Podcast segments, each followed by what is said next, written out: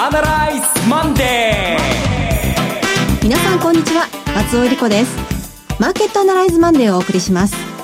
パーソナリティは金融ストラテジストの岡崎良介さん。はい今日は月曜日なんですが朝から大忙しの岡崎でした、はい、後ほど詳しくお話したいと思います。はい。そして株式アナリストの鈴木一之さんです。おはようございます。鈴木一之です。よろしくお願いしますこの番組はテレビ放送局の BS1212 で毎週土曜昼の1時から放送中のマーケットアナライズプラスのラジオ版です。海外マーケット、東京株式市場の最新情報、具体的な投資戦略など耳寄り情報満載でお届けしてまいります。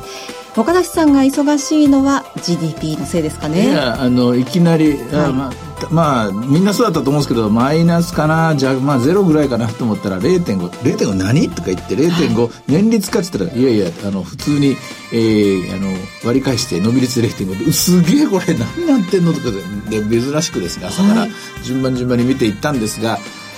まあ毎度といえば毎度のことです。日本の GDP には流されます触れが大きい。触れが大きいのと一つ忘れてました。これ13でしたね。3月だったというところ。後ほど詳しくお話したいと思います。はいそれでは番組を進めていきましょう。この番組は株365の豊か商事の提供でお送りします。今週のストラテジー。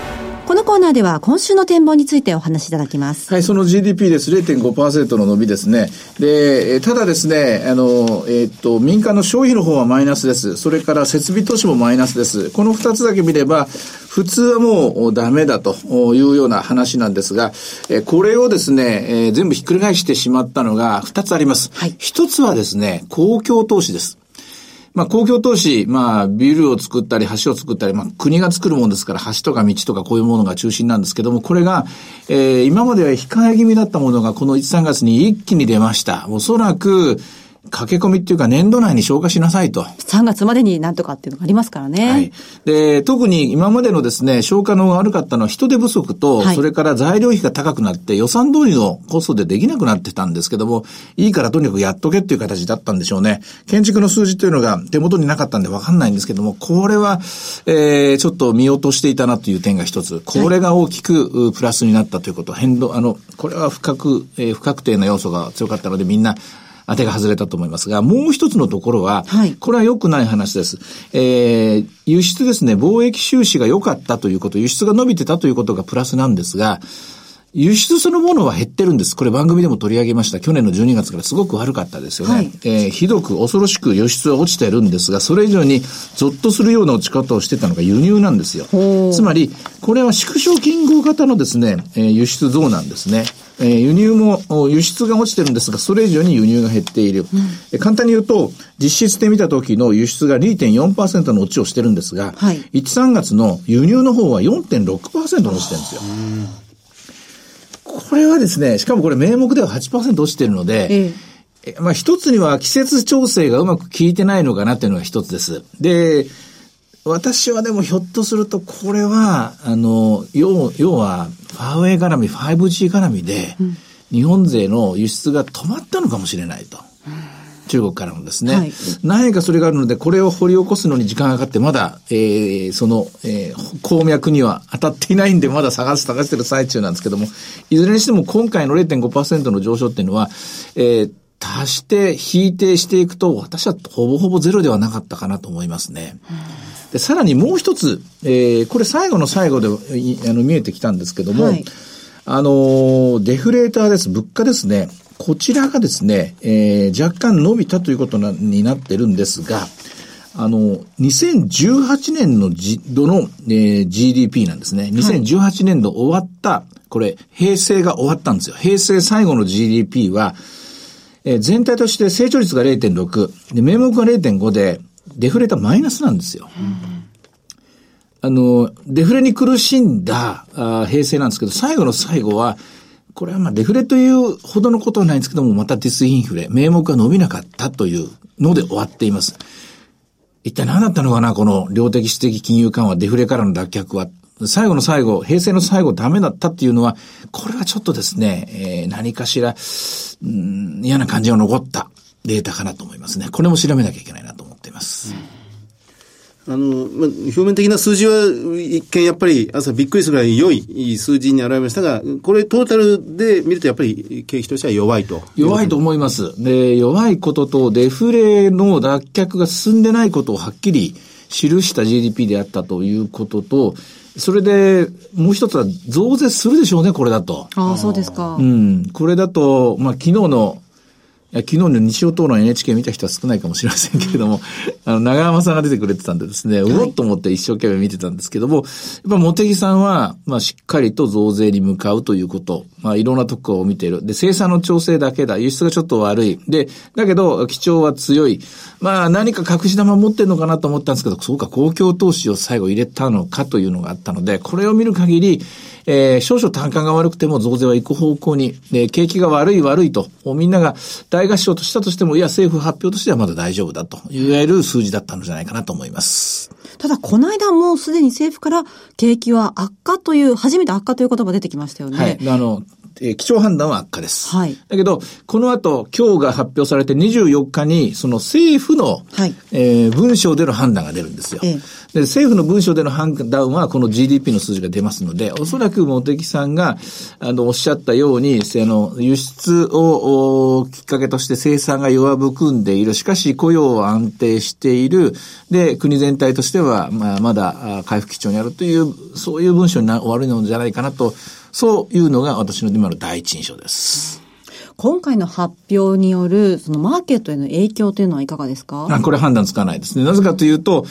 いろんな見方があったんですよ。景気が悪化してると基調判断が変わった。政府が認める。認めれば経済対策が打たれる。経済対策が打たれると同時に増税が見送られるかもしれない。長浜さんなんかははっきり増税すべきじゃないと、一人だけ言いましたね。あの、YouTube で流れてたら見てたら面白いと思いますけれどもね。はい、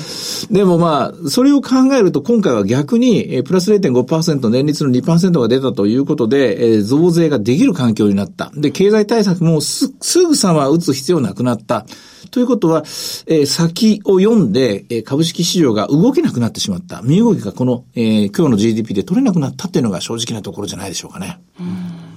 今日も全場見てみますと、まあ、小幅ですかね。うん、あの、まあ、日経平均、これ朝方からプラスはキープしてますが、まあ、もちろんこう GDP の影響も多少なり日経平均に入ってると思いますが、ただ、中身を見ると、その肝心要の銘柄、まあ、ファナックであったり、その安川電機であったり、その SMC であったりという部分が結構大きく下げてますんで、実態としては日経金以上に弱さを感じるような前場の動きだったように思いますけどね。うんで、話を変わって、変えて、今週のマーケットにしていくと、やはりこの GDP では次の一手打てなくなるので、はい、じゃあどこ見て打つかっていうと、また今日のアメリカになっていく。で、今日のアメリカプラス、今日の上海になっていく。はい、で、あの、一応、えー、アメリカが関税を上げたら、中国が報復で上げてということを3回、4回繰り返したんですよね。で、先週から今週にかけては、とりあえず関税の引き上げ、第4弾になる最後の3000億ドルについてはですね、何も動いてはいないんですが、ファーウェイの方は向こうが打って、アメリカが一って打ちましたよね。あの、ファーウェイ向けに輸出してはならないというところ。これを中国が我がこと、我が政府、我が国のこととして考えれば何か逆の報復があってもおかしくないと。うん、で中国がここで報復をファーウェイに対する報復を打つことになると、はい、ガラッとまた話が変わってくると思うんですね。何もせずに、ファーウェイのことに関してはあくまで民間企業のことであるから政府が関与することではない。もちろん、口頭では、えー、強く、こう、えー、反論するけれどもというところで止めていくと、今週はおとなしく終わるかなと思うんですが。ほう、ということは、まあ、レンジも割とひ、あの、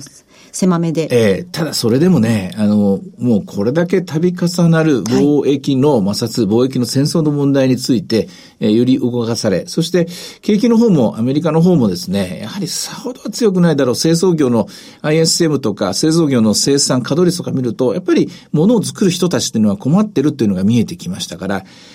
作戦的にはやっぱりビクビクしながら戻り売りっていう感じになっちゃうような気も、気がします。ああ、そうですか。先週21,500円から21,000円と、ここでレンジを離して戻り売っていかなきゃいけないだろうと。21,000円を瞬間割れるところがあったんですが、終わりは21,250円で、今日また戻りを試す展開なんですが、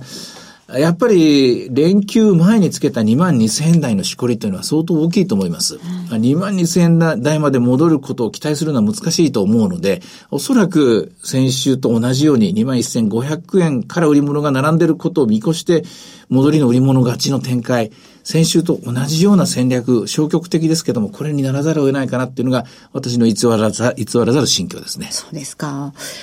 えー、それから日本企業の方を見ますと、決算発表がほぼほぼ3月期のが終わりましたけれども、今回の印象いかがでした？あの、大きなところが悪いんですが、はい、で、小型の内需系の企業は、やはりかなり業績良いところが目立ってますね。うん、で、それを受けてもう始まってるようにも感じるんですけど、はい、株式市場は物色の二極化。はい、まあ、上がる銘柄はどんどん上がり、下がる銘柄が逆にどんどん下がるという二極化が相当始まってる、強くなってるだと。で、下がる銘柄が大型株にやっぱり多くて、はい、上がる銘柄は小型株に多い。だから全然足して引いて、まあ、結局鳴らしてみると、下に下に行ってしまいかねないような状況になってるなああ、そうですか。すごい興味深いですね。アメリカの方は大型株が優勢なんですよ。うん、アメリカは中小型株がやっぱり頭が重くて戻り高値更新できない。日本はそうか、物色は逆の方向を向いてるわけですね。小型内需系の会社の方が強いですね。うん。まあ、この株価っていうのは割安なんですかね、今は。あの、ええ、あの、成長企業が、小型の成長株に関しては割安になった銘柄が随分目立ちます。はい。高い PR だったんですが、利益が後からついてきて、あ、や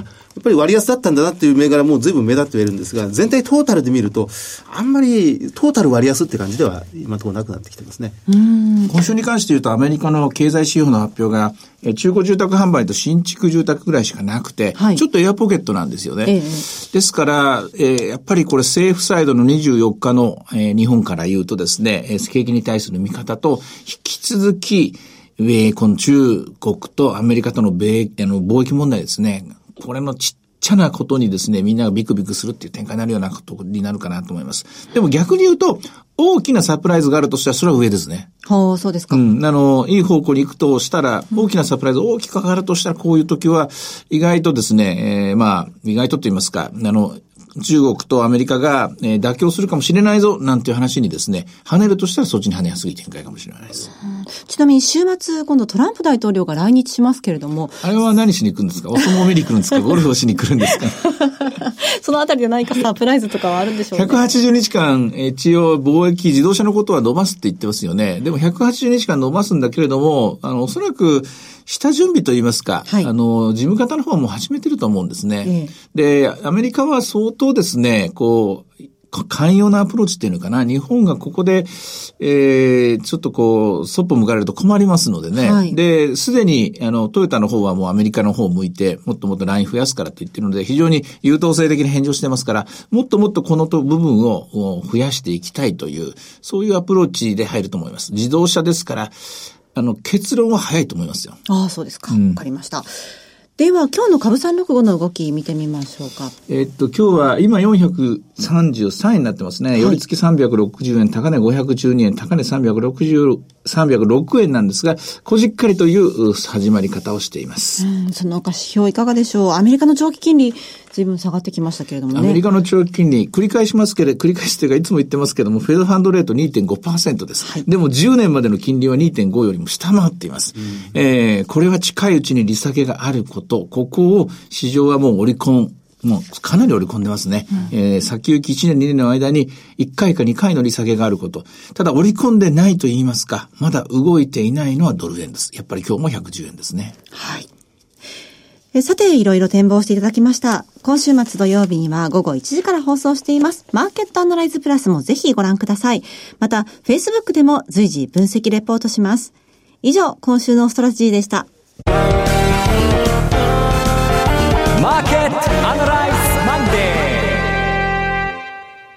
それではここで、毎週土曜日午後1時から放映中の BS1212 マーケットアナライズプラスからの入場無料セミナーの情報です。次のリアルマーケットアナライズ、6月1日土曜日に福岡で開催されます。それから翌週の6月8日土曜日は札幌、さらに6月29日土曜日は大阪で開催します。題して、リアルマーケットアナライズ2019 in 福岡 in 札幌 in 大阪です。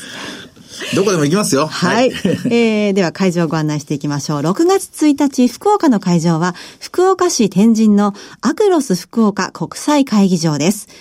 6月8日、札幌は JR 札幌駅前、アスティ45内のアキュ A。さらに6月29日、大阪の会場は、梅田のブリーゼプラザショーホールです。こちら BS1212B マーケットアナライズプラスの番組ホームページからご応募できます。セミナー参加のお申し込みは BS1212B マーケットアナライズで検索していただきまして、番組ホームページにアクセスしていただき、リアルマーケットアナライズの応募フォームにご記入いただくか、またはお電話でご応募ください。では電話番号を順にご案内します。まず福岡です。福岡は0120-935-159 0120-935-159です。あ、そういえば福岡のゲストは、エミン・ユルマズさんと矢島さんということですね。うん、これは、何の話になるかっていうと、これはもうグローバルな話にどんどんどんどん広がっていきますね。はい。はい、え福岡は0120-935-159です。えー、そして、札幌が0120-975-988、0120-975-988、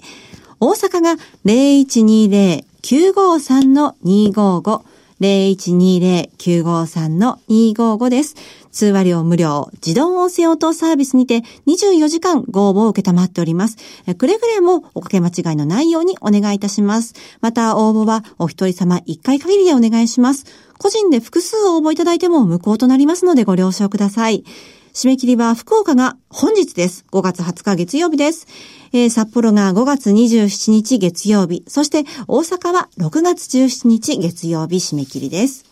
えー、ちなみにですね、札幌セミナーは年に1回だけの開催です。札幌だけでなく、北海道の皆さんふるってご応募ください。そして福岡セミナーも市内のみならず、九州の皆さん、大阪セミナーは関西全域からのご応募をお待ちしております。以上、BS12-12 マーケットアナライズプラスから福岡、札幌、大阪セミナーのお知らせでした。なお、今日ご案内したセミナーでは、ご紹介する商品などの勧誘を行うことがあります。あらかじめご了承ください。さて、いつでも全国無料の放送局 BS1212 では、今日夜7時から山田太一ドラマ思い出作りを放送します。結婚までに何か思い出を作ろうと必死に励む3人の女性たちの日常を描きます。ぜひご覧ください。チャンネルの見方がわからない方は、視聴者相談センターへお電話ください。オペレーターが視聴方法をわかりやすくお教えします。03-5468-2122 03-5468-2122 BS1212 視聴者相談センターまで。フォロワーアナライ鈴木さんの注目企業のお時間です。はい。あの、今日は、えー、ベルシステム24ホールディングス。はい。えー、銘柄コード6183です。えー、6183、えー、コールセンターの草分け的な存在でよく知られてるんですが、はい、あの、かつて、あの、99年に東証一部に上場していて、ジャスタックからですね。で、一回2005年に上場廃止になったんですね。はい、で、えー、改めて、それから10年して、2015年に、えー、もう一度東証に上場してきた。まあ、現在東証一部上場のこのベルシステム24なんですが、はい、コールセンターです。あの、AI、人工知能が、その世の中にどんどん普及すると、このコールセンター業務のようなものはなくなるんじゃないかというふうに言われてるんですが、あの、なくなる部分はあります。はい、あの、その定型的な簡単なやつはですね、ところがやっぱり複雑な問い合わせというものは、その今最近この顧客重視というんですか、ええ、顧客経験値を高めるっていう、まあ、ユーザーエクスペリエンスとかカスタマーエクスペリエンスは、クレームとか、はい、そう困った相談事がかかってきたときに、いかに丁寧に答えられるかっていうところで、まあ、企業の評価って随分変わってしまったりなんかするんです、みたいなんですね。ええ、だからここを重視しようっていうので、かえってこのコールセンター業務は、人工知能が、まあ、浸透すればするほど逆にこの、えまあ、重要視される。はい、なんてことも言われてるみたいで、現実にこのベルシステム24、今、売上も利益も大変好調です。あの、先日発表した、えー、まあ、前年度、これ2月決算なんですけど、前期の売上高は、えー、5%近く伸びて、今期も6%以上伸びると。で、利益で言うと、営業利益が前期マイナス8%。これあの、中核ビジネスを売却したので、えー、医薬品の販売事業なんかもう切り離したので、なるほど。1回マイナスなんですが、今期3割増益ですね。34%増益という形になっています。あの、ROE が12%ぐらい。はい、で、配当利回りが2.6%ですから、えー、非常に好調です。えー、っと、営業利益、えー、今期の見通しで115億円。で、今、時価総額1200億円ですから、まあ、単純に10倍ぐらいというのを一つの目安にすると、まあ、本当にあの、妥当な線であると。まあ、さっき申し上げた小型の企業がどんどん利益がついてきて、割高に見えたものが割高でなく割安ゾーンに入ってきたとは、まさにこういう会社なんですよね。確かに何かこう、機械のトラブルとかあった時に、あの、定型通りにいかないこととか多くて、はい、コールセンターに電話して人の声が聞こえるとほっとします。スマホとかインターネット接続とかですね。えー、あの、まあ、そそういうものが、その、この、も、よりよ世の中難しい、私たちの世代以上の方にとっては難しい世の中で、若い人たちにとっては簡単なんですけどね。えー、あの、これから衆議院選挙、あ、参議院選挙が控えてます。はい、大きなイベントがあるときに、その、コールセンターっていうのは活躍しますし、うん、えー、ワールドカップ、ラグビーワールドカップ、それからオリンピックのチケット販売という時にもこのコールセンターっていうのはもう欠かせないツールになってきてますんで。あれがかかりにくくなってくる、なってますっていう返事聞くとすっごい腹立つんですよね、あれね。すごく困っちゃいますね。あの、先週、この間の土曜日が、はい、そのラグビーワールドカップの、はい、えー、この先着順の販売の第3次販売だったんですけどね、はい、もう 6時ジャストに私申し込んだら1万5千人待ち。ジャストに申し込んで1万5千人待ちですから、えー、もうずっともう待つしかないね。繋がったのがもう、ね、2時間後ぐらいでしたけどね。あまあ東京オリンピックの時もこの間ありましたけどね。あの、顧客、会社側としては、ますます顧客データというのを集めようとしてるんです。で、ビッグデータという形でスマホ経由で、購買履歴、ポイントなんかで集めることはできるんですが、それはデジタルデータと集めやすいんですけど、こういうアナログ的なデータ、はい、何に困ってるんだ、何につまずいてるんだ、という、こうこういうデータを顧客から集めるっていうのが、まさにこのコールセンターっていうのは、まあ、むしろ今や戦略的な部門になりつつあると。いうふうにも捉えられていて、あ、こういうことが困ってんだ。これを解決してあげれば、売り上げを伸ばすことができるなっていうので、結構こういうところを、皆さん、その、消費者と直結している企業というのは求めるようになってきてますね。なるほど。この AI の出現によって、ここの部分がなくなるなんて、こう、ドキドキしながらそんな記事読んだりしますけれども、実はその中でも探っていってみると、うん、ニーズのある部分っていうのは意外とあるかもしれませんね。うん、ちょっとなんかこう、露骨な質問なんですけど、買収価値はどれぐらいなんですかまあ、これはね、ですから、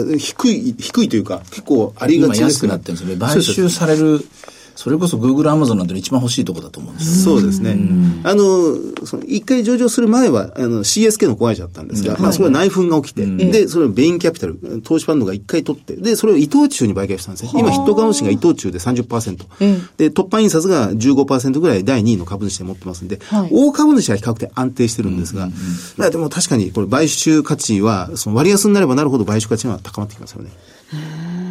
ここ最近で言いますと、どういった業種だったら、これからがこう上がっていくのかな、なんていうの気になっているんですけれども、